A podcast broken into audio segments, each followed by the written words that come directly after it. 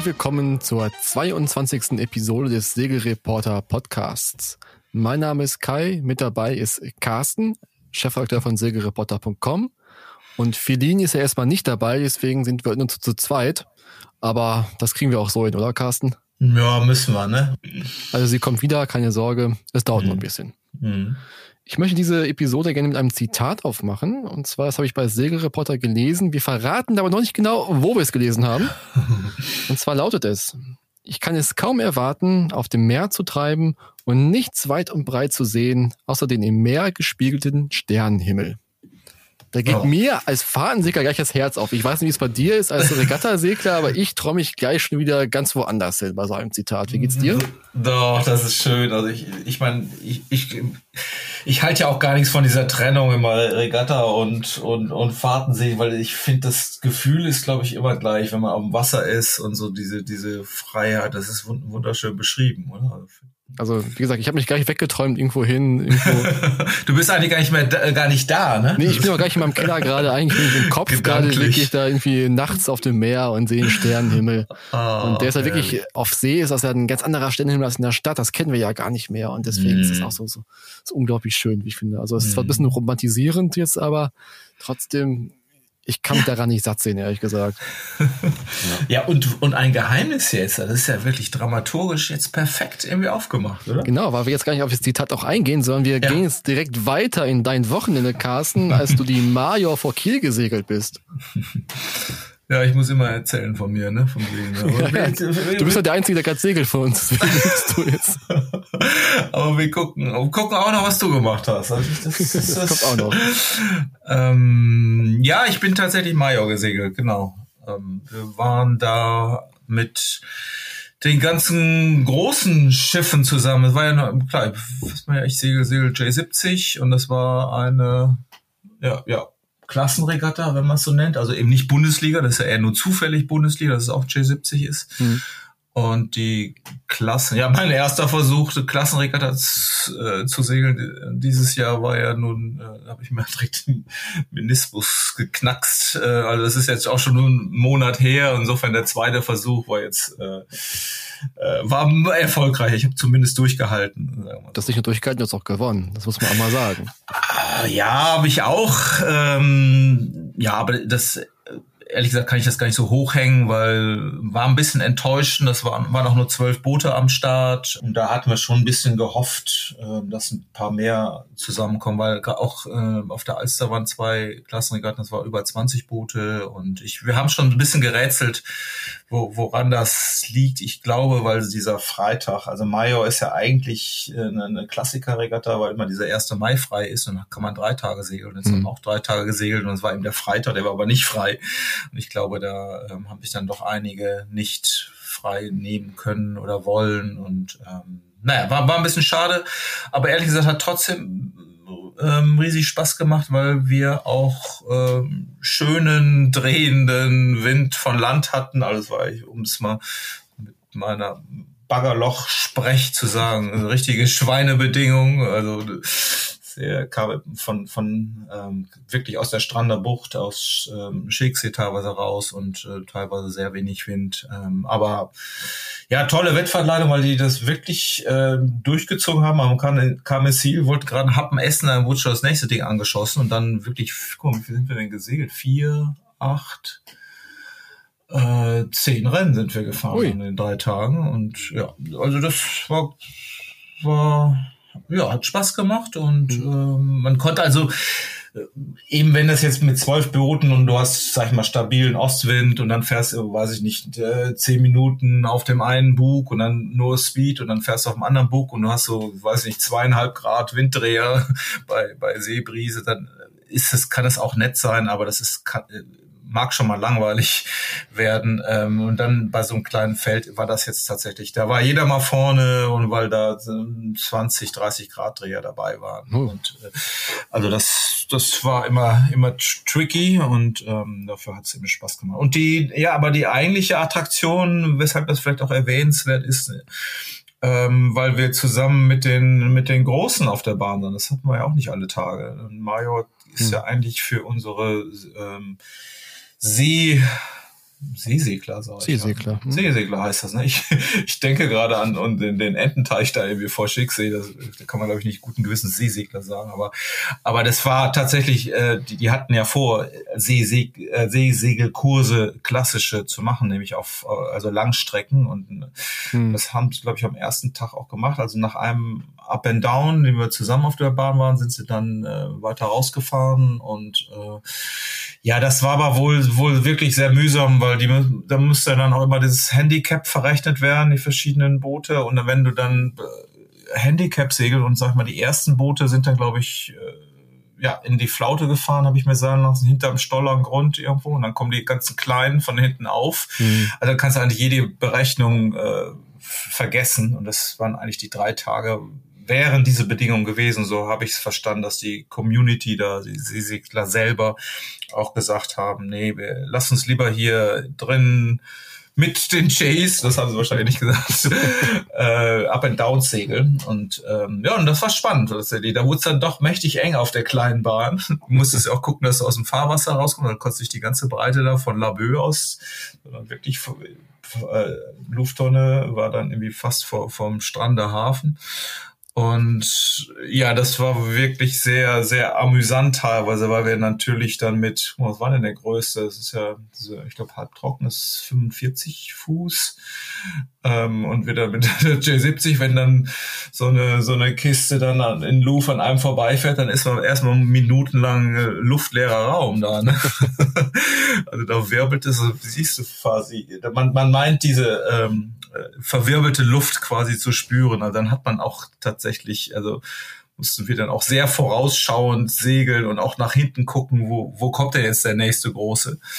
Ähm, ja, und da, ich habe zwischendurch mal den, den Spaß gemacht, was ich, also ich glaube, das war sogar mit der Halbtrocken, oder, ähm, wo, wo ich dann quasi fuhren wir beide so auf Steuerbord. Ich wollte eigentlich nicht, dass die jetzt in Louvre vorbeifahren, aber was willst du machen? Ich habe jetzt den Impuls gehabt, okay, einfach mal schnell wenden, auf Backbordtuch und die schnell zur Wende zwingen. Und dann habe ich das mal angetäuscht. Dann wurde es auch ganz hektisch auf, auf dem großen Boot. Aber da habe ich dann zurückgezogen. Ich sage, nee, nee, Leute, ist nur ein Witz und ich fahrt immer vorbei und wir haben ja unsere eigenen Gegner. Also äh, da, wenn dann so, weiß ich nicht, weiß gar nicht, wie viele Leute da drauf sind. Zwölf, bestimmt zwölf, 13, die, wenn die dann mal schnell eben ins Wirbeln kommen oder so eine kleine J mit vier Leuten mal eben nur schnell eine Wende rein wird. Ja, da komme ich schon in den Schwitzen auf dem großen ja, Boot, ja. ja, genau. Also war wirklich schön zu sehen, die Dinger, äh, wirklich so groß. Das sind, das sind ja, ich meine, man muss manchmal ein bisschen Angst haben, wenn die großen Bugspriete auf einen, einen zukommen. Und ich, und ich erinnere mich noch an ein Video, das hat man auch vor kurzem auf Segelreporter letzte Woche.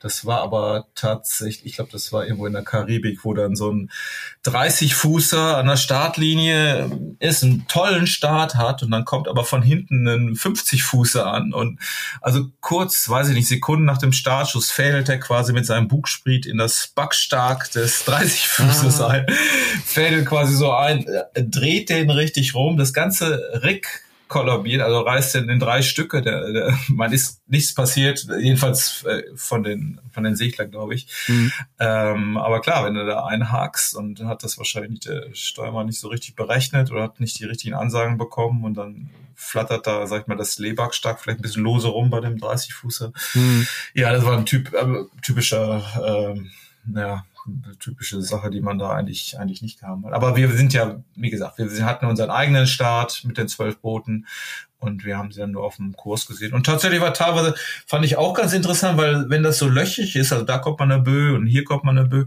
dann konnten wir sogar auf dem Vorwindkurs mit den unter Genaka teilweise ganz gut, also sehr drauf reagieren, wie wir das ja in, in der Liga oder auch machen. Du kannst halt schnell reinhalsen mit einer J mhm. und dann wieder zurückhalsen und die Bö optimal ausfahren. Aber mit so einem ähm, 40-Fußer kannst du nicht mal eben halsen. Und die mussten, sind dann teilweise mit Vollgas in die Flaute gefahren und wir sind dann mit drei Halsen, und dann standen die halt immer noch rum und wir sind mit drei Halsen außen rum gefahren. Das ist ein, ein oder zweimal passiert.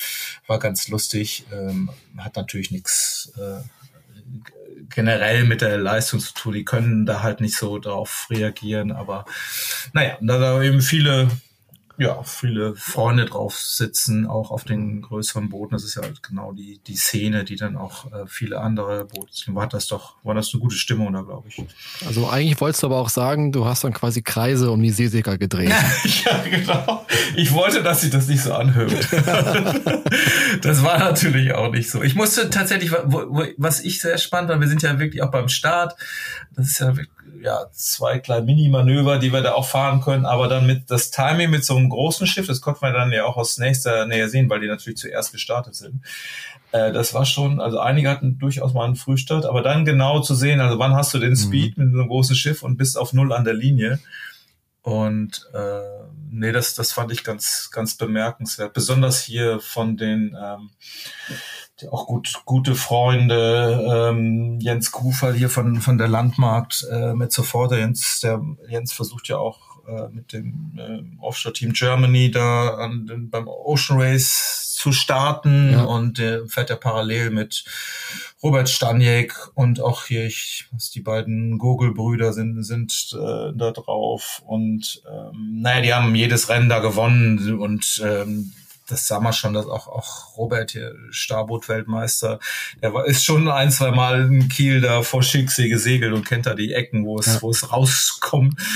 Ähm, das war schon sehr bemerkenswert, wie sie da auch äh, ja, sehr gute Starts gefahren sind und ähm, dann auch, ja, sich mit dem kleineren Schiff ja auch vor den größeren platziert haben. Aber das ist, glaube ich, auch für die ein sehr spezieller Sport, dann mit, äh, naja, auf so einem kleinen Kurs sich zu bewegen. Dafür sind ja die großen Boote da eigentlich nicht gemacht, sondern, mhm. aber ja, war lustig, dass die beiden Szenen mal so, so zusammenkamen jetzt quasi. Ja, schön. Ja. Gut. Dann gehen wir mal weiter und zurück mhm. zu unserem Zitat. Ich kann es kaum erwarten, auf dem Meer zu treiben und nichts weit und breit zu sehen, außer den im Meer gespiegelten Sternenhimmel. Das Zitat kommt von Ronja Dörnfeld. Sie ist 25 Jahre alt und will um die Welt segeln. Und das ist eine der letzten Geschichten, die Feline noch für uns gemacht hat. Mhm. Letzten großen Geschichten, die sie gemacht hat. Noch ein Zitat. Ihre erste Regatta absolvierte sie als Säugling im zarten Alter von drei Monaten und genau 25 Jahre später will Ronja Dörnfeld um die Welt segeln. Ein ganzes Stück weit solo. Viel Leidenschaft, Zielstrebigkeit, Mut, Zuversicht, aber auch die richtige Portion Glück machen's möglich ein unglaublich schöner Einsteigertext, der mich sofort reingezogen hat. Und ich war auch ganz mhm. überrascht, weil dieser, dieses Thema kam ja irgendwie aus dem Nichts. Also wir, wir wussten beide nicht, dass Phil in diesem Thema ja. arbeitet. Ja. Und deswegen waren wir auch sehr, sehr positiv überrascht, dass sie quasi noch ein Abschiedsgeschenk für uns hinterlassen hat. Ja, sie hat nachher erzählt, dass äh, ihr Bruder wohl mit äh, Ronja bekannt wäre. Und, und über diese Ecke ist das wohl gekommen, ja. Genau, also die Ronja ist sehr, sehr mhm. segelbegeistert, kommt aus einer segelbegeisterten Familie. Selbst ihre Oma ist Seglerin oder war Seglerin. Seglerin, wie mhm. im Text steht. Und Ronja will um die Welt segeln, hat jetzt von ihrem Vater aus der, der hat eine Charterflotte, hat da ein Schiff bekommen, eine Moody 41. Das hat sie natürlich nicht geschenkt bekommen, sondern sie hat dann quasi finanziert durch Arbeitseinsätze im elterlichen Charterbetrieb. Also sie hat dann wirklich dann mal Loch die ganze Woche mhm. über, halt äh, Reparaturen gemacht, sauber gemacht und das hat Stück für Stück verdient, dass sie mit dem Schiff segeln darf. Und sie will jetzt bald starten. Sie ist jetzt noch im Studium, Geowissenschaften. Aber es soll bald losgehen. Äh, ihre Inspiration war übrigens Jessica Watson. Erinnerst du dich noch? Ja. Das war damals das große Thema. Stimmt. Die jüngste Weltumseglerin der Welt. Und unsere kleine Holländerin, ne? Laura Decker, genau. Laura, ja, ja genau. Die kam, glaube ich, dann kurz danach, ne? Das war ganz ja, schnell. Ja, sie wollte ja kurz danach schon, da war sie aber erst zu, zu, zu jung, das ist ja noch ausgerissen mhm. damals, ne? Stimmt, und stimmt. Dann ist sie mit 16, glaube ich, rum. Aber Ronja ist auch älter, 25 und Ronja mhm. möchte auch nicht so wie Jessica Watson um die Welt hetzen. Watson ist ja damals wirklich nonstop gesegelt. Mhm. Decker nicht, aber Watson schon. Und das will Ronja eben nicht machen. Ronja hat also mhm. die klassische ähm, Tour vor, über den Atlantik zu segeln mit der ARC. Das war quasi die, das Versprechen, was sie ihrer Mutter geben musste, um der Sicherheit willen quasi in der ARC rüber zu segeln. Dann Panama-Kanal, Südsee und dann halt einmal rum. Hm. Das ist tolle, tolle Geschichte. Ich meine, wir, wir haben das sehr oft da nicht auf, auf Segelreporter, so, solche Art Geschichten, die, die liebe ich ja auch, wo, wo man einfach mal sagt, äh, ich sag mal, der, der Klassiker ist ja eigentlich, äh, naja, man arbeitet so sein, sein ganzes Leben und wenn man dann die Rente durch hat, dann, dann versucht man da auf den Traum oder man hat die ganze Zeit auf den Traum gespart und, und versucht den dann umzusetzen. Ne? Das machen ja. ja eigentlich eher so die meisten. Und wenn und, aber dass tatsächlich welche das auch schon vorher machen oder im Studium oder in dieser dieser Zeit halt äh, zwischendurch. Das ist ja dann doch, na, ich, ich habe das Gefühl, es passiert immer öfter, ne? Aber früher war es immer, war es sehr selten und das ist aber eigentlich ja der Traum von, von, von jedem. Und äh, ich, ja, ich habe immer Hut ab für alle, die das machen. Hast du da nicht auch mal von geträumt? Oder? Ich habe davon wirklich geträumt. Ich mhm. habe ja so einen kleinen Teil gemacht nach dem Abitur, ne? Mittelmeer, mhm. Atlantik rüber und der Karibik noch ein bisschen rumgeschippert. Ist ja so ähnlich, ist ja quasi so. Ja, es ist halt ja. nur so, ein, so ansatzweise gewesen mhm. und danach bin ich ja wieder zurück ins bürgerliche Leben und habe studiert. Mhm. Aber ich habe damals immer gesagt, nach dem Studium, wenn die Zeit wieder da ist, will ich es quasi nochmal in groß machen. Und dann habe ich angefangen zu arbeiten und jetzt sitze ich hier bei dir. Aber du bist ja quasi in Gedanken doch beim Sternenhimmel. In Gedanken bin ich immer beim Sternenhimmel, ja. ja ähm, ist doch so ähnlich, als ob man fährt. Hm. Ja, es ist, also man vermisst es schon so ein bisschen. Also ab und zu traue ich dem auch so ein bisschen nach. Und ich glaube, es geht wahrscheinlich auch vielen Zuhörern, Zuhörerinnen so. Hm. Viele denken daran, die wenigsten, die wenigsten machen es dann wirklich. Hm. Und das ist eigentlich immer so schade, finde ich, wenn man die großen Träume dann liegen lässt und vielleicht dann irgendwie nur davon träumt, ist nicht verwirklicht. Deswegen ist es schön, dass Ronja in ihren jungen Jahren diese Möglichkeit bekommen hat, das zu machen. Ja, und sie, ich meine, sie schreibt, oder Philine schreibt das ja, oder sie sagt das ja auch selbst, äh, Onja, dass sie, äh, äh, und darauf, darauf kommen wir ja auch. Es ist halt viele Träumen, aber nicht jedem ist es eben vergönnt, dass es dann auch wirklich so passt. Und das eine ist natürlich, äh, ja, wer hat jetzt in jungen Jahren mal eben so ein Boot, ne? Und sie sagt jetzt, so, na, hast du ja gerade auch schon gesagt, das ist, ist weil sie irgendwie das businessmäßig mit der mit der Charterfirma vom vom Papa hat das gut zusammengepasst. Ne? Ja. Das war glaube ich ein ausrangierte Moody, ne? Oder irgendwie. Ja, genau, die lief im Charterbetrieb, mhm. wurde jetzt ausrangiert, ja. also eigentlich verkauft werden, aber mhm. dann hat sie Interesse angemeldet und hat dann dafür gearbeitet. Ja, und wobei ich habe auch das Gefühl, wenn man das so früher so die alten Bücher liest, so vor, ich sag mal Generation Erdmann und äh, ja Burkhard Pieske und so, das das war ja schon noch mal ein bisschen was anderes. Die, die sind ja dann auch, auch einfach los und wenn sie dann kein Geld mehr hatten, dann sind, waren die eben handwerklich äh, ja hatten mhm. die eben nicht zwei, zwei linke Hände, sondern sind dann mal, weiß ich nicht, ein paar Wochen oder Monate, haben dann irgendwie einen Job beim, beim ansässigen Bootsbau angenommen, um sich die, die Bordkasse wieder zu füllen. Ne? So hat so habe ich das in, in Erinnerung. Ja. Ich finde, und ich habe das Gefühl, oder ne, es ist ja wohl noch so, es gibt ja nur die Beispiele, dass es eben nicht mehr der ansässige Boots, äh, Bootsbauer ist, sondern dass man tatsächlich durch, durch Bloggerei und äh, durch Videos und äh, dass das die, denn, äh, die neue Möglichkeit ist, sich tatsächlich, wenn man unterwegs ist, äh, da Leute mitzunehmen, zumindest die Community online und da mhm. auch Geld zu generieren. Ne? Was, ich glaube, da kommt noch vieles zusammen. Erstens ist es einfacher geworden, hm. online zu bleiben. Ja. Ne, und auch dann von Definitiv. unterwegs aus zu arbeiten, also diese Digi genau. Digital Nomads nennen die sich mhm. ja, die mhm. ja quasi äh, vom Schiff aus arbeiten können, aus der Ankerbucht arbeiten können und journalistisch arbeiten können zum Beispiel. Hm. Ich weiß nicht, ob das jetzt mit den Videos und den Blogs wirklich dazu beiträgt, zu, so viel Geld zu generieren, davon leben zu können. Also ich glaube, es gibt ein paar, ja. die das können. Da kennen wir Beispiele. Ja, unsere Vagabond-Freunde. Ne? Zum Beispiel. Ja, ja. Es gibt auch viele deutsche Blogger mittlerweile und hm. YouTuber, die uns mitnehmen. Äh, ich glaube, die verdienen auch ein bisschen Geld damit. Ein hm. paar vielleicht auch ein bisschen viel Geld, ausreichend Geld. Hm. Aber ich glaube, die meisten ist es einfach utopisch halt nur von YouTube dann die Fahrt zu finanzieren. Das ist ja bei Ronja auch so. Ronja sagt, wenn sie halt kein Geld mehr hat, dann will sie auch Jobs vor Ort übernehmen. Ne? Also mhm. so kleine Mini-Jobs irgendwie in der Bar aushelfen und so, um dann ja. Geld zu verdienen und weiter segeln zu können. Das macht mhm. zum Beispiel auch Paul Pindel so. Paul schreibt ab und zu für Segeln äh, Texte. Mhm. mhm. Der ist im, ja, vor zwei Jahren mittlerweile schon aufgebrochen, von Portugal aus über den Atlantik gesegelt hatte ich jetzt vor zwei Wochen nochmal Kontakt zu ihm. Da war er gerade auf äh, Nukuhiva, mitten mhm. im Pazifik, ist dann quasi von Panama aus dann irgendwie in 35 Tagen langsam darüber gedümpelt. Und mhm. der finanziert quasi seine Weltumsegelung auch damit, dass er in den Häfen repariert. Er ist Bootsbauer, gelernter Bootsbauer, okay.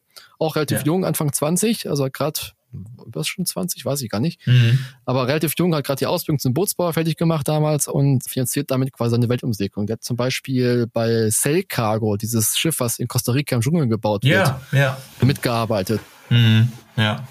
Und Ronja will es eh nicht machen. Die ist zwar keine Bootsbauerin, aber sie will sich quasi mit Jobs über Wasser halten, das dann irgendwie so gegenfinanzieren. Scheint er dann immer noch zu funktionieren. Ne? Ich, ich habe das immer mal auch gedacht, meine, meine Jungs, ob, ob die mal, mal losfahren und ich habe gedacht, okay, das Thema ist ja eigentlich irgendwie durch, aber jetzt muss ich tatsächlich, jetzt kann ich aus dem Kästchen plaudern, nicht, dass das äh, Lasse das jetzt irgendwie hört, aber wir müssen unsere tolle orange Variante, die seit zwei Jahren in der Halle liegt, irgendwo bei, bei Schleswig und wo die, wo die äh, Fenster rausgefallen sind. auf, auf meinem Vatertag, auf meinem Vatertag habe ich, hab ich geschenkt bekommen, dass ich mit ihm die Fenster reinkleben darf. Nett, ja, schön. genau. Und ich glaube, so, so ein bisschen schwebt ihm durchaus vor, ähm, da, man Schleiße eigentlich, ich finde es immer ein tolles Revier, diese, diese Idee, die schon, diese schon länger da haben. Auf jeden Fall da hoch hochzufahren und wirklich mal nach, man könnte ja nach, nach Dänemark, kommt man da auch irgendwie hin, wenn man das fährt. Ob ja. das wirklich mal so weit kommt, das Projekt schwelt jetzt auch schon langsam. Aber tatsächlich ist es ja genau diese Idee. Du hast irgendwie ein Boot, hast einen schwimmenden Untersatz und äh, ja, kannst einfach los, ne? Und bist und den Sternenhimmel dir suchen, ne? Ja, es muss auch nicht immer das große Abenteuer sein. Es muss ja mal nicht die Atlantiküberquerung sein oder die Weltumsegelung. Also die Ostsee ist ja auch wunderschön zum Segeln. Da kannst du dich auch mhm. Monate drin aufhalten und hast nicht alles gesehen. Und ja. das Schöne beim Segeln ist auch, du kannst auch irgendwie auch alles erreichen. Ne? Mhm. Ich sag zum Beispiel, wenn ich Mitsegler habe und wir in Holland segeln, da ist ja immer noch viel mit Schleusen und sowas. Und dann, wenn man ins Wattenmeer raussegelt, dann sage ich ihm in der mhm. Schleuse, so, das ist die letzte Schleuse von New York. Und dann wird den Leuten erstmal so bewusst, mhm. dass man ab jetzt eigentlich alles erreichen kann. Du kannst mit dem Segelboot dann quasi um die ganze Welt segeln, kannst mhm. fast jeden Punkt erreichen oder jedes Land erreichen. Zumindest ge gedanklich und ich gedanklich glaube, auf jeden ja, Fall. Und, und, du hast, glaube ich, den, diesen Effekt. Also ich glaube, das war auch so ein Corona-Effekt. Man ist eben auf dieses Boot gegangen und oder man träumt sich auch nur auf Boot. Das hat, konnte ja auch teilweise schon mal reichen, wenn man wenn man in den Häfen gar nicht raus durfte genau. oder so, ähm, dass man sag ich mal, den Gedanken fliegen lassen kann halt. Ne? Ich glaube, das ist ein Effekt, der das ja, der verbindet einfach alle, die irgendwie verstehen, was es mit Booten und besonders Segelbooten, wenn der Motor nicht ständig hämmert. Ja. ähm, ja, das kann ja auch, das kann die Variante sein, das kann die ja. UDI 41 sein, Hauptsache man ist auf dem Schiff und mhm. kann segeln und bisschen Freiheit genießen. Ja. Wobei da bei vielen natürlich auch kommt schnell denn, denn die die Angst dann zu und wie ich sehe jetzt ähm, naja auch durchaus melden sich ja gerne Bedenkenträger, wenn junge Leute jetzt einfach losfahren. Ich meine, bei Ronja scheint das ja, die hat ja wirklich Background und dabei. Aber ich, ich kann mich erinnern, ich eine der, finde ich übrigens das, das beste Singelbuch, was ich je gelesen habe. Ich, ich, ähm, das heißt, wie heißt denn das eigentlich? Von Blue Ship heißt Blue das. Ship, zwei genau, Männer und ja. viel mehr, ja. Genau, genau. Und da, da habe ich mal drüber, drüber geschrieben und ich fand die Typen, alle haben sie nach, irgendwie in der Luft zerrissen, weil die keine Ahnung hatten und sind direkt schon mit ihrem Katamaran los, haben irgendwie zusammengeschustert, sind gegen, direkt gegen die, ich glaube, die Fehmarn-Sund-Brücke, direkt mhm. im Mast oben gegen gedengelt und war, aber die sind irgendwie rum und ähm, haben so ja, unbedarft äh, sind die gestartet und nachher konnten es perfekt, ist auch nichts passiert. Viele sagen dann nur schnell, ey, mein Gott, unverantwortlich. Ja, wobei Aber, er ist ja, ja. abgestürzt. Ne? Die hat noch hier auch so ein komisches so ein Paraglider so, dann wo sie ja. halt quasi irgendwie in Südamerika irgendwie abgeschützt sind, der hat irgendwie den Arm gebrochen danach, glaube ich, oder so. Ja, der, also Dramen haben die ohne Ende. Die haben ja auch so ein Start-up gegründet da mit so einem äh, Kaffee. großen Kaffee, mhm. ne, genau. Und äh, das war schon, also das waren jetzt auch nicht die, sag ich mal, normal aus, sondern die hatten ja auch Geld, deshalb heißt es ja, hieß es ja auch Blue Chip mit äh, Geld an der Börse. Börse ne? verdient, genau, ja. genau, das hast du auch nicht mal eben. Aber ich meine so zu dem Beispiel, man muss nicht jetzt der, weiß ich nicht, 35 Segelscheine haben, um einfach loszufahren. Und wo, wobei, okay, jeder hat wahrscheinlich sein Sicherheitsempfinden und manche sagen, okay, lass mal warten, bis es geht. Aber ich meine, Erdbahn hat auch keinen Segelschein. Ne? Also insofern, nicht, nein. es geht, glaube ich, viel darum, ja, einfach mal machen. Äh, aber das kann man natürlich jetzt auch nicht über alles hängen und Leute fahren jetzt alle los und der eine macht's halt, der, der zieht das durch und deshalb ist so ein Beispiel wie Ronja jetzt ja einfach so sympathisch, weil die, glaube ich, das mhm. einfach mal macht, wovon halt viele ja ganz, ganz lange oder viel auch träumen oder geträumt haben oder so. Ja. Also, ja ich glaube, da kann man wirklich das Buch auch empfehlen, also einfach mal so zum Lesen, um mal zu gucken, wie man es auch machen kann. Blue Ship, zwei Männer ja. und viel mehr. Ich weiß nicht, ob es doch erhältlich ist. Stimmt. Bestimmt ak äh, aquarisch, wollte ich sagen. Aquarisch. Aquarell. Im Aquarell ist er erhältlich, ja. genau. Also Antiquariat. Antiquariat so ist es wahrscheinlich genau. noch erhältlich. Mhm. Ähm, ruhig mal gucken. Äh, das Buch lässt einem manchmal die Haare zu Berge stehen. Auch, was ich noch in Erinnerung habe, ist, dass sie quasi in Frankreich waren, trocken gefallen sind und dann hat Anja so an einem Seeventil so rumgespielt und es auf einmal in der Hand gehabt. Und dann mussten die quasi noch in der Flut, also quasi zwischen Elbe und Flut auch ganz schnell die Seeventile alle auswechseln, weil die wohl alle weggegammelt sind. Ja. Ich, ich erinnere mich noch gerade an, äh, apropos Geld verdienen und die hatten ja irgendwie einen, einen ja, so ein Beamer mit dabei oder Filmprojekte, ne, wo sie dann einfach, ich weiß nicht, ob das der Plan war, jedenfalls haben sie im Hafen dann Kino äh, Veranstaltungen auf ihrem Segel, glaube ich, durchgezogen und dann dafür, glaube ich, Geld eingesammelt. Ja, so. sie haben es auch mal irgendwie auf See getestet und haben da einen nicht ganz jugendfreien Film drauf abspielen so. lassen und da kam wohl die Tanker relativ nah und wollten mal genauer gucken, was da so läuft.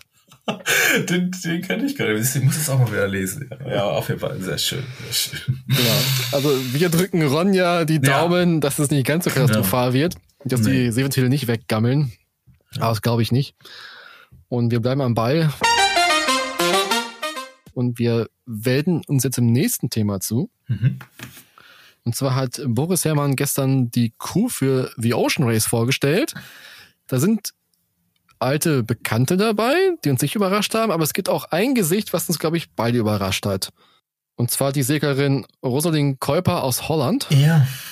Mhm. Mit der hat, glaube ich, niemand richtig gerechnet. Wir dachten immer, Susan Beuke würde er mitnehmen. Mhm, weil mhm. Susanni, Susanni ja jetzt auch im Offshore-Bereich Fuß fassen möchte. Deswegen war eigentlich die, die Idee nahe, dass sie mitsegeln würde, gerade weil sie auch schon öfters mit Boris gesegelt ist.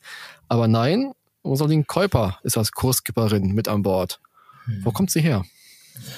Ja, ist eine Holländerin. Ne? Ich musste mich da auch erstmal einlesen, das haben sie ja dann, dann rum, rumgeschickt und ähm, ja, hat wohl viel Background, ist jetzt aber jetzt nicht der große Name. Ich meine, ich würde würd denken, es gibt ja nach den vergangenen Ocean, Volvo Ocean Races ja durchaus viele Frauen, mhm. ähm, auch wegen dieser ähm, Frauenregel. Da musste ich glaube bei den letzten beiden musste dann ja eine Frau ja. an Bord sein, von den Regeln her, mindestens eine, glaube ich. Oder ich glaube, du hast verschiedene Kombinationen. Und das heißt, da ist ja schon eine, eine Generation von erfahrenen Hochseefrauen ähm, ja, herangewachsen, eigentlich auch müsste auf dem Markt verfügbar sein. Ähm, aber ja, aber, aber das, was, was man jetzt so liest von, von Frau Kuiper, die hat, hat ja auch irgendwie ein Psychologiestudium, vielleicht das, vielleicht war das auch ein Punkt irgendwie. Das kann, kann ja manchmal auch nicht schaden, ne? Ja. Aber tatsächlich, wie, wie breit man aufgestellt ist, das hat ja wirklich in so einem ganzen Projekt äh, auch eine, eine, äh, eine große Tragweite. Außerdem ja, ich, ich sehe das jetzt auch so, ich bin mir nicht so ganz sicher. Also Boris hat ja von Anfang an eigentlich auch gesagt, dass dieses Ocean Race ist jetzt nicht so das Ding, dass es so ganz hoch hängt. Natürlich ist Yvonne Globe das Ziel halt. Ne? Also ich mhm. weiß jetzt auch gar nicht, wie viel. Man kann das so schwer von außen jetzt eigentlich sehen, und das wird er auch jetzt nicht offen sagen nach dem Motto, ich fahre da jetzt nur so mit, ähm, aber es hat wohl sehr damit zu tun, diese, sein Boot eben zu optimieren, dass er schon relativ frisch, noch relativ frisch ist und äh, er fährt ja durchaus eine andere Strategie als viele der Konkurrenten, nämlich dass er da mitfährt und, und auch sein Boot relativ früh fertig ist. Und dass der Ball ja auch mitsegeln möchte, sowohl Ocean Race als auch One Day Globe. Ja, ja, eben. Ne? Und ich meine, das ist durch, hat auch erst dann gemeldet, es wurde relativ ruhig äh, um, um ihn auch, als die, ja, oder ich meine, es ist ja nach wie vor, sind noch nicht viele Meldungen für, fürs Ocean mhm. Race, aber die haben dann irgendwann den Kurs geändert und was wohl auch schlau war, nämlich, dass der, die lange Southern Ocean Etappe eben jetzt Teil des äh, Ocean Race ist und dass sie eben nicht nach China und nach Asien müssen, was ja durchaus ein anderes Boot erfordert hätte, weil man da höhere Kreuzanteile gehabt hätte ja. und auch viel mehr Leichtwind. Das heißt, ein, ein Imoca hätte anders aussehen müssen, um das Ocean Race zu gewinnen, als wenn man die Vendée Globe gewinnen will. Das ist natürlich, und deshalb haben, sind da von Anfang an viele haben gesagt, nee, machen wir nicht Ocean Race, weil weil äh, das nicht nicht passt. Und äh, damals war ja der Aspekt, um äh, da nach Asien zu fahren und Abu Dhabi, China, um diese Märkte da zu erschließen und auch Sponsoren da in, äh, reinzuholen. Aber also das Ocean Race hat schon äh, echte Probleme jetzt nach diesem ganzen, nach dem Ausstieg von Volvo, da noch den, den Weg zu finden. Und ähm, naja, aber für vielleicht haben sie es genau geschickt gemacht und ähm, ja, mich, mich wundert tatsächlich, dass er das habe ich noch gar nicht so richtig geschnallt, aber er hat jetzt vier Segler dabei und der vierte Mann, der soll ja eigentlich äh, Onboard-Reporter sein. Onboard-Reporter. Ne? Antoine ja. Oriol, wenn ich das ja. richtig ausgesprochen habe. 37 ja. Jahre, Kitesurfer. Mhm. Also hat auch Weltmeisterschaften mitgesegelt, nie ganz an der Spitze, aber er hat wohl Ahnung. Ist aber vorrangig Fernsehjournalist. Mhm. Also ein Mann vom Fach, ein Kollege. Und ja. er berichtet von Bord. Also für mich auch eine Überraschung, weil man den Namen überhaupt nicht kannte. Auch nicht in Verbindung mit Boris bisher, glaube ich. Tauchte er nicht auf. Hm. Genau wie Rosalind Käuper. Auch relativ jung, 26 ist sie. Aber es heißt ja auch, dass quasi nur drei aktive Segler mit an Bord sind, ob ich das falsch verstanden. Oder ist er quasi beides? Ja, eben. Das ist, das ist tatsächlich der Punkt. Soweit ich in Erinnerung habe, soll es ja vier Segler sein und ein fünfter Onboard-Reporter. So war das jedenfalls mal die, die Regel. Entweder haben sie jetzt die Regeln geändert oder die fahren eine andere Strategie da jetzt, dass sie den äh, Antoine, dass er eben beides machen kann. Also das ähm, habe ich jetzt auch so noch auf die Schnelle noch nicht, nicht so richtig rausbekommen. Aber er kann, glaube ich, beides. Oder aber mhm. der Hauptpunkt ist, denke ich, man muss jetzt auch sehen, ich meine, Boris ist das, hat das mit am besten finanzierte Projekt da von allen Vendée Globe Leuten. Er hat da eine Menge wichtige Sponsoren drin, die alle ähm, ja, in, in den Medien präsent sein wollen. Mhm. Das heißt, äh, die wollen auch äh, ja, Zeit äh, ähm, im, im, na, nicht im Fernsehen, so wird es ja gar nicht gemessen, aber eben durchaus PR-Output haben von ja. dem Projekt. Und da ist es, glaube ich, auch der, der Gegenwert ist halt die Qualität des, des Contents, die, die, das, äh, der von Bord geliefert wird. Und das hat ja bisher Boris oder musste er natürlich alleine machen, hat er perfekt gemacht bei der Warning Globe. Das war ja der große ja. Vorteil, die, der auch dazu geführt hat, dass er neben dem, dem sportlichen Erfolg, ähm, aber dass die Sponsoren an Bord gekommen sind. Und ich glaube, das ist vielleicht jetzt auch ein Beispiel dafür, dass mit Antoine jemand dabei ist, der ihn da eben entlastet und äh, naja, das Produkt ähm, Malizia mit den Sponsoren eben auch ähm, während dieses Ocean Races einfach noch, noch besser ähm, nach außen bringen. Genau. Einen Namen haben wir noch nicht genannt jetzt, und zwar Will Harris, 28. Mhm. Den kennen wir schon der ist mit Boris schon gesegelt, Fastnet zum Beispiel, hat aber auch während der Vendée, ich kenne ihn da vor allem aus dem Reporting, es hat immer so ein Weather Reporting gemacht und mhm. so eine Strategien erläutert aus dem Team. Mhm. Genau, und der segelt auch mit. Ja, das war genau, das war keine große Überraschung. Ne? Also mit dem segelt Boris schon sehr, sehr lange zusammen. Der ist noch relativ jung und ist auch, auch so 28, äh, Boris ja 40.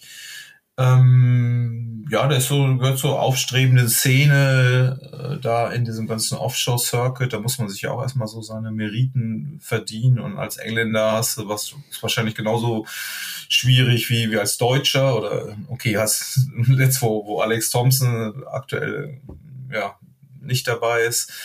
Aber die haben sich ja schon lange zusammengetan und haben auch offenbar können, können vertrauensvoller zusammenarbeiten. Und ähm, ja, und, und man muss sagen, die, die beiden segeln ja gerade auch. Sie sind ja aktuell gerade unterwegs. Die fahren ja mit so einem Figaro äh, 3 gerade eine, eine Regatta mit. Äh, das ist so ein bisschen unterm Radar gelaufen. Ich glaube, Boris will das auch gar nicht so an die große Glocke hängen, weil da sind jetzt auch nicht viel PR-Outputs zu erwarten, weil ich glaube, es ist tatsächlich ein krasses Trainingsprogramm, um sich selbst oder auch in dem Duo ähm, ja fit zu halten mhm. und, und, und, und Regattameilen zu sammeln. Aber im, in diesem Figaro Circuit, das ist schon irgendwie, ja, das ist so, als ob du jetzt eine neue Klasse irgendwie segelst, als wenn ich jetzt, weiß ich, was, wenn ich jetzt anfangen würde, Motte zu segeln oder so, da würde ich wahrscheinlich nur kentern. Und ich würde jedenfalls nicht schnell damit segeln können. Ja. Ähm, ganz so dramatisch ist der Schritt jetzt nicht, weil diese Figaro 3 haben ja auch so kleine Foils dran. Das ist aber nicht damit zu vergleichen mit dem, äh, was äh, ein Imoca da an Foils dran ja. hat, weil das sind ja eher so, so da haben wir so Stützräder, ne? Sieht das immer aus. Am Anfang haben wir gesagt, das sind Fäule, aber die Fäule, ja, das soll schon gut funktionieren, aber eher so bei Raumschutz, dann hast du wirklich ein bisschen ähm, Auftrieb in Lee und brauchst jetzt nicht, äh, das, also der Kiel muss nicht so schwer sein, wie es beim normalen Boot ist. Mhm. Aber es ist jetzt nicht so, dass es richtig rauskommt, das Ding. Das heißt, es muss ganz, ja, muss viel Zeit auf diesem Boot haben und wir hatten ja gerade erst vergangene Woche, da ist ja genau Sani Beuke und, und Jörg Riecher sind auch Figaro, eine andere Regatta gesegelt, jeweils alleine.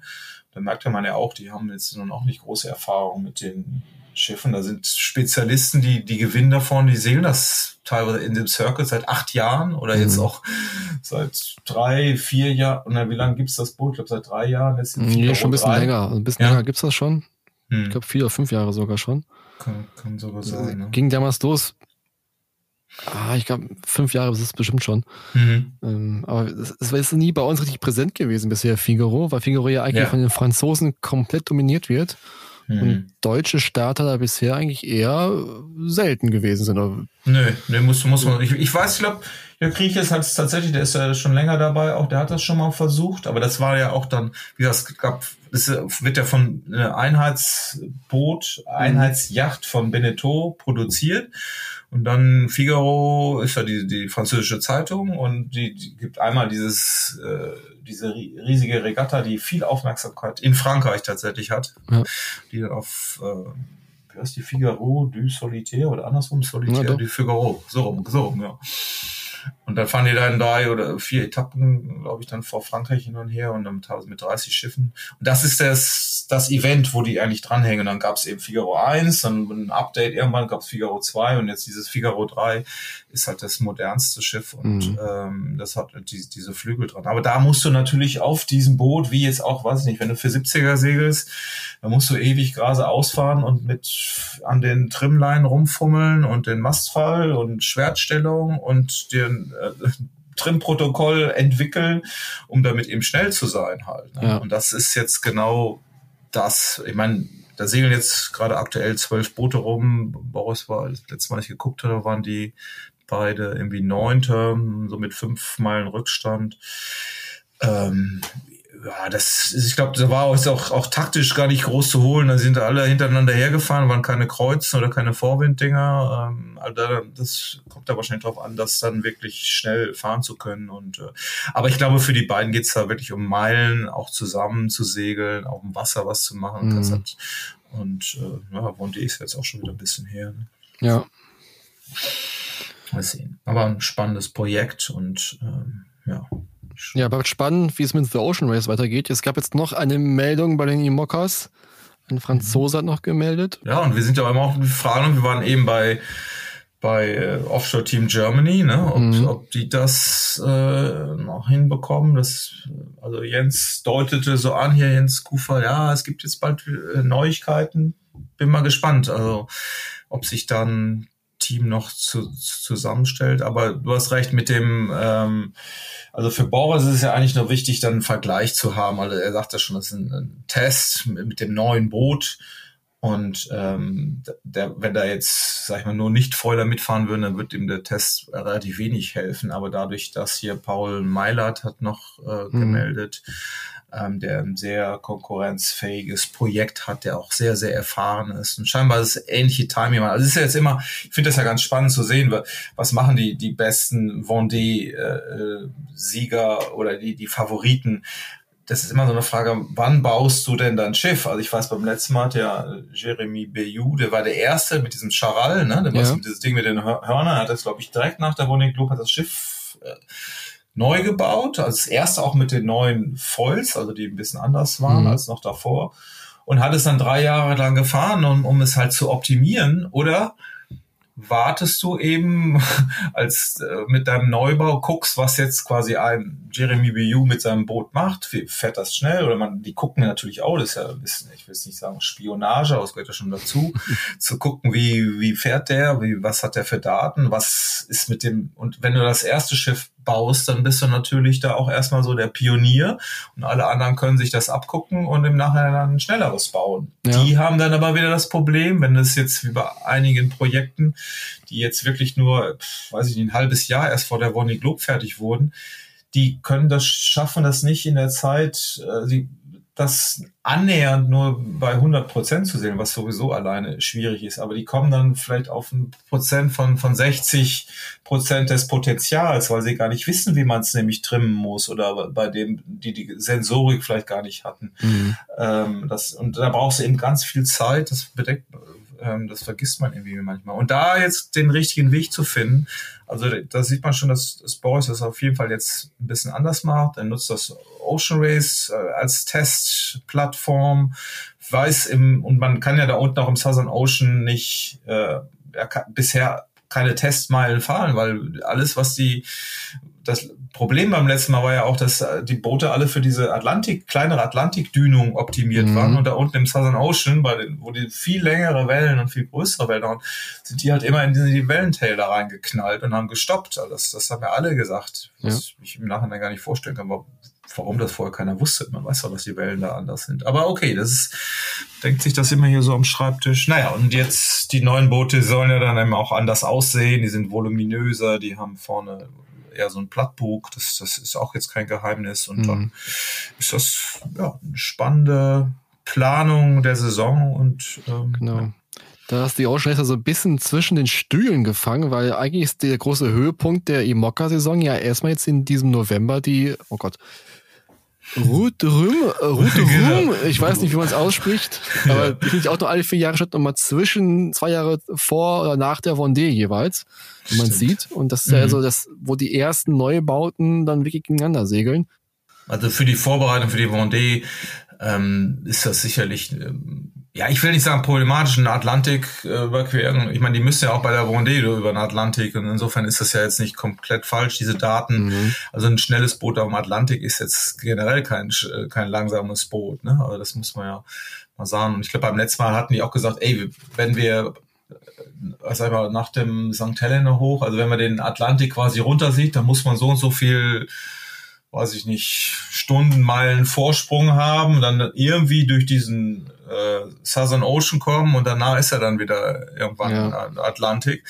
Und so entscheidet sich das dann halt. Ne? Ähm, und jetzt planen die, glaube ich, da ein bisschen anders. Aber ja, du hast recht. Also diese, was, was einen manchmal so ein bisschen wundert, und ich glaube, das ist jetzt auch deshalb die Planung ähm, Route Rum für, für, für Boris ähm, also das steht für die Franzosen, muss man sagen, ähm, ist das neben der Vendée Globe die, die größte Regatta überhaupt. Mhm. Also das ist hier gar nicht so richtig, richtig bekannt. Ähm, ist auch Einhand. Also vorher, vor zwei Jahren hatten wir ja, nee, das ist ja jetzt, also vergangenes Jahr so, nee, warte mal, was ist jetzt alle zwei Jahre? Transat Jacques Waber ist daneben, also erst kommt Roddy Globe, dann kommt Transat Jacques Waber und dann Route Rum, ne, immer in mhm. diesem, in diesem Abstand. Das war vergangenes Jahr, genau. Und äh, das wird aber dann im, im Double-Handed-Modus gefahren. Und, jetzt, und Route Rum ist im Einheit-Modus. Und das ist eine riesen, riesen Geschichte da für, ähm, für die Franzosen und insofern auch für die Sponsoren. Insofern hat viel äh, der Neubauplanung damit zu tun, den, die jeweiligen Sponsoren eben zufriedenzustellen, ja. also die, die Interesse am französischen Markt auch haben. Und deshalb werden viele Neubauten ähm, da auch fertig. Äh, die fahren dann da mit. Das geht am 6. November los. Und was wir da sehen werden, ist, ja, dass da richtig viele Boote, also sieben Neubauten werden da schon, schon fertig von Imokas. Das war noch nie so früh. Also mhm. wenn man, ich glaube, bei der vergangenen Route Ruhm war, glaube ich, nur Charal als Neubau schon da fertig. Und jetzt sind es eben sieben. Ne? Also man merkt, dass nach diesem Erfolg der, der vergangenen Warning Globe das hat nochmal einen Riesensprung gegeben. Alle haben Budgets, sie haben so viel, äh, ja, so, so ein Erfolg war das quasi, dass noch mehr Sponsoren in diese Regatta eingestiegen sind, noch mehr Skipper neu bauen dürfen mhm. und äh, na, ein erstes Leistungskräftemessen wird es dann eben geben und das ist natürlich mega spannend, weil sonst bisher, ich die letzte Route rum kannst du dich doch auch noch erinnern, da, da sind die alten Dinger noch, noch gefahren, da ist auch Paul Meilert mit seinem Nichtfäuler und dann war doch ähm, äh, Alex Thompson war doch erster mit seinem älteren Foiler noch und er ist doch dann auf die Insel. Kurz vorm Ziel ist er doch ja, ja auf den Stein wach geworden. Ne? Geparkt, genau. Sagt, hat, glaube ich, nachher gesagt, sein Wecker hätte nicht geklingelt. Irgendwie sowas war das, genau. Das war dann, ja, jetzt sind wir mit Maschinenkraft dann runter von dem Stein. Genau. Ist doch ins Ziel gesegelt, wurde aber disqualifiziert, weil er die Maschine genutzt hat. Also er war noch weit vor den anderen, hätte quasi theoretisch noch gewonnen gehabt, wurde aber disqualifiziert, weil er kurz den Motor ja, der, gemacht hat. Der hat eine Zeitstrafe nur gekriegt. Ich glaube, die haben so. ihn dann auf den, auf den dritten noch geführt, offiziell. Ja. Und aber genau, hat von der Jury, musste, ist er rein, klar, darfst dann irgendwie nicht Motoren, da war eine Blombe drauf. Ja. Aber das war damals auch echt eine krasse das, Geschichte. Das war äh, Alex Thompson at its best, würde ich mal sagen. Ja, stimmt. Wenn es jemand schafft, dann er. Ja, ja, ja.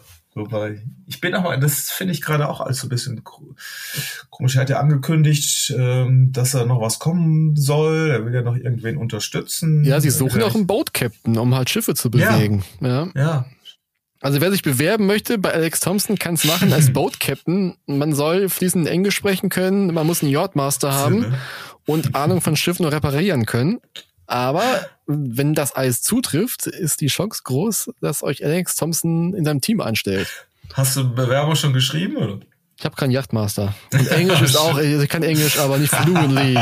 Und vor allem kann ich keine englischen Seebegriffe. Also wenn, uh, ja, was, was das Wand auf Englisch ist oder ja. Die Pleuelstange, da bin ich raus. ja, bin ich, aber ja, ob das darauf hindeutet, also ich denke jedenfalls so langsam müsste er mal aus dem Quark kommen, wenn er da noch, also es hieß ja immer, irgendein Nachwuchsskipper ja. möchte er dann promoten mit einem neuen Schiff dann auch, aber wie gesagt, die ganzen Bauslots und so sind ja auch schon langsam alle vergeben und also das. Ja, aktuell segelt er wieder sein, sein, sein Gunboat da mit in der Karibik, glaube ich. Ach so, ja, mit dem Mann, stimmt, das war ja auch erst. Aber weißt du, was ich gar nicht wusste, dass er eine nee. Zwillingsschwester hat, die genauso aussieht wie er. Nee. Echt? Ah, das habe ich neulich gesehen, ja. Aha. Nee. Also eins zu eins, nur in weiblich. Im Ernst? Wo hast ja. du die denn gesehen? Hat er bei Facebook gepostet neulich. Okay, Oder bei Insta? Ein, irgendwo nicht, hat er es gepostet. Das war kein Joke, er hat sich eine Brücke aufgesetzt. Ich überlege, ob das ein Fake ist, aber er hat auch so viele alte Fotos gepostet, also ich, ich glaube, das ist kein Fake. Aha. Der ist ja. doch jetzt, ist er nicht auf Jersey? Auf Jersey? Jersey, ja. Ja, genau, bei seinem ja. alten Elternhaus da, ne? Also pff. Ja, da hat er auch ganz viele Videos gepostet, wie er mit dem Hund spazieren geht, da über also. Jersey und so. Also. Ja. Ja, wir, wir hoffen, also es, der, im Grunde ist es ja cool, der ist immer für irgendwas Besonderes gut, ne? Und der ja. kommt, der wartet jetzt wieder, bis er irgendwo mit richtig pucken kann, dann freuen wir uns alle. Also ich glaube, das Thema ist noch nicht durch, also setzt sich noch nicht zum alten Eis. Nee, glaube ich auch nicht. Und ich glaube, es, es juckt auch immer wieder in den Fingern. Also mhm. ich glaube, Alex Thompson kann einfach nicht ohne. Ich glaube, der genießt das gerade so ein bisschen, auch die Zeit auf Jersey mit Kindern mhm. und mit Hunden und Familie. Mhm. Ähm, aber so ein bisschen juckt es wahrscheinlich schon irgendwie und ich glaube, da kommt wirklich noch was.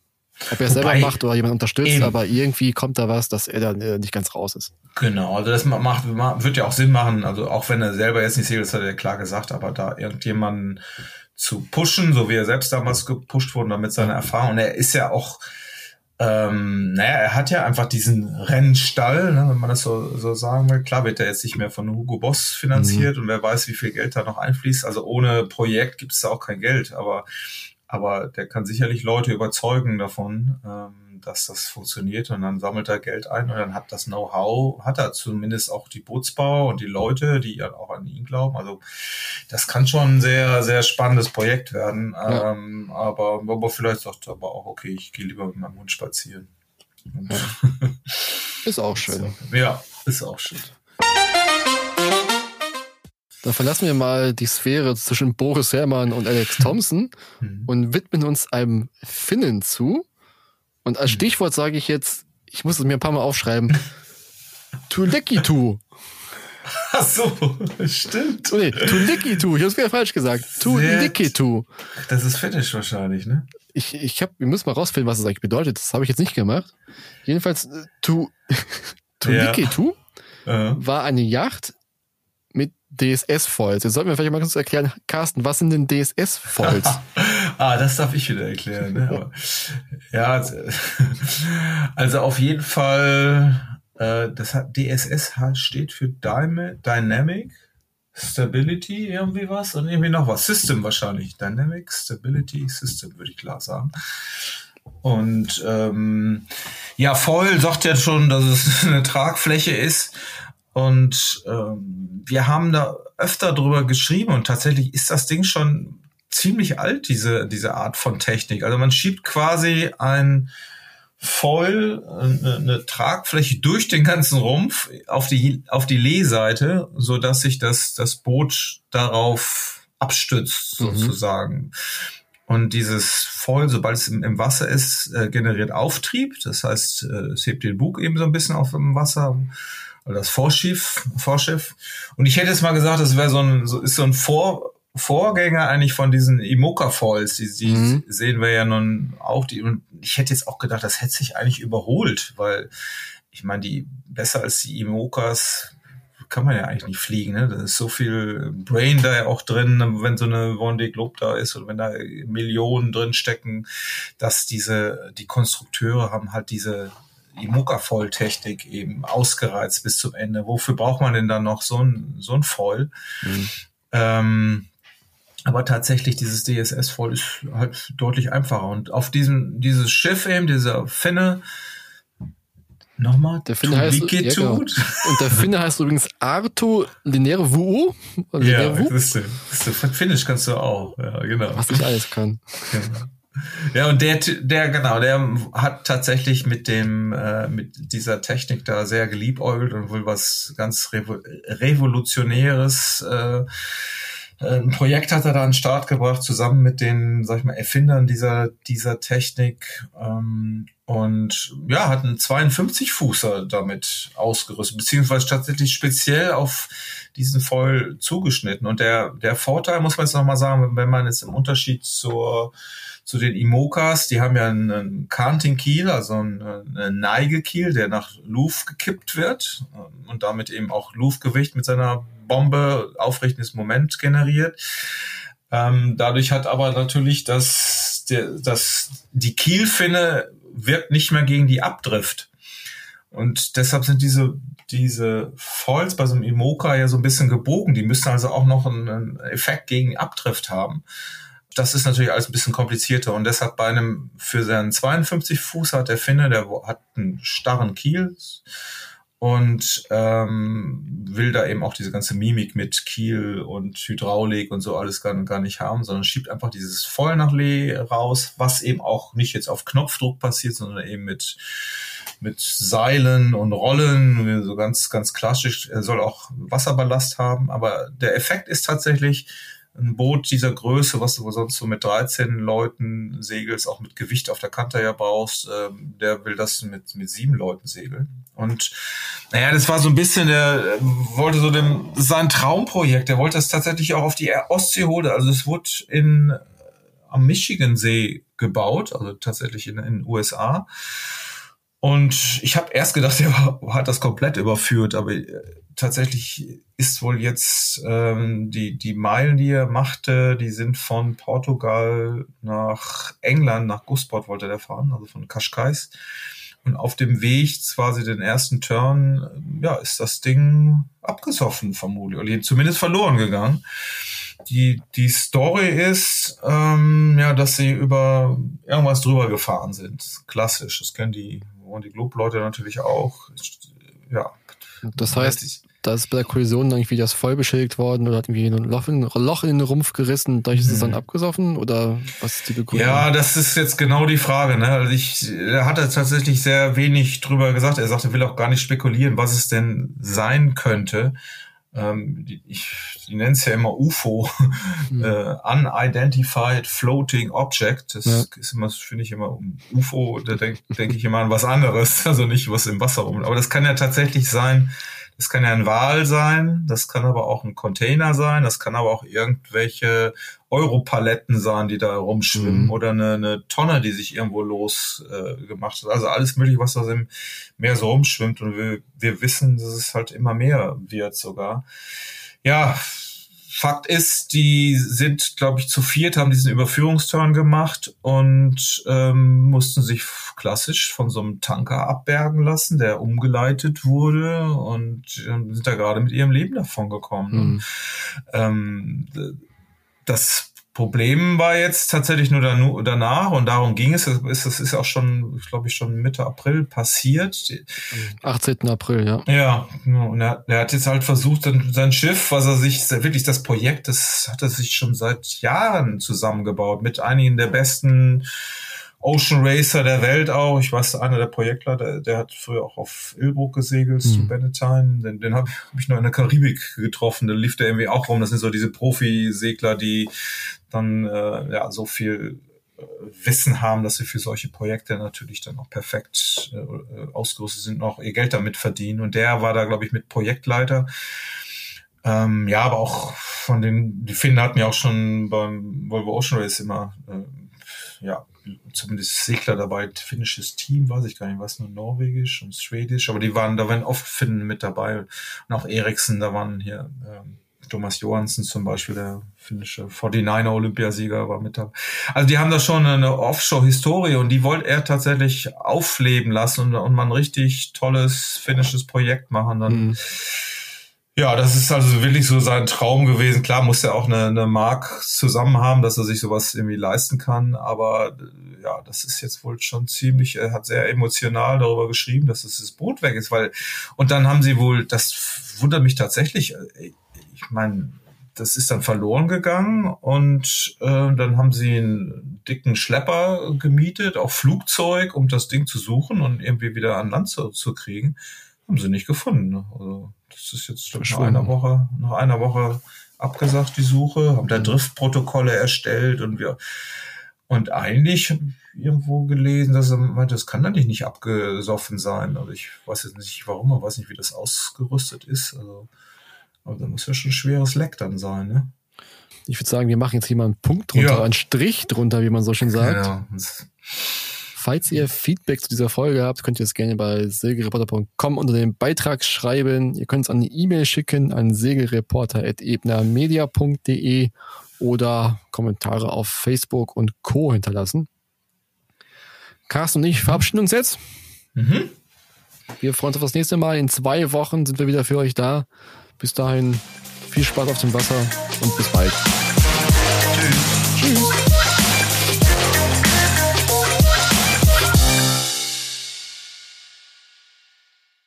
Das war der Segelreporter Podcast, produziert von der Ebner Media Group Booting Unit. In der Redaktion Philin Lehmann, Carsten Kemmling und Kai Köckeritz, Schnitt Björn Jonas.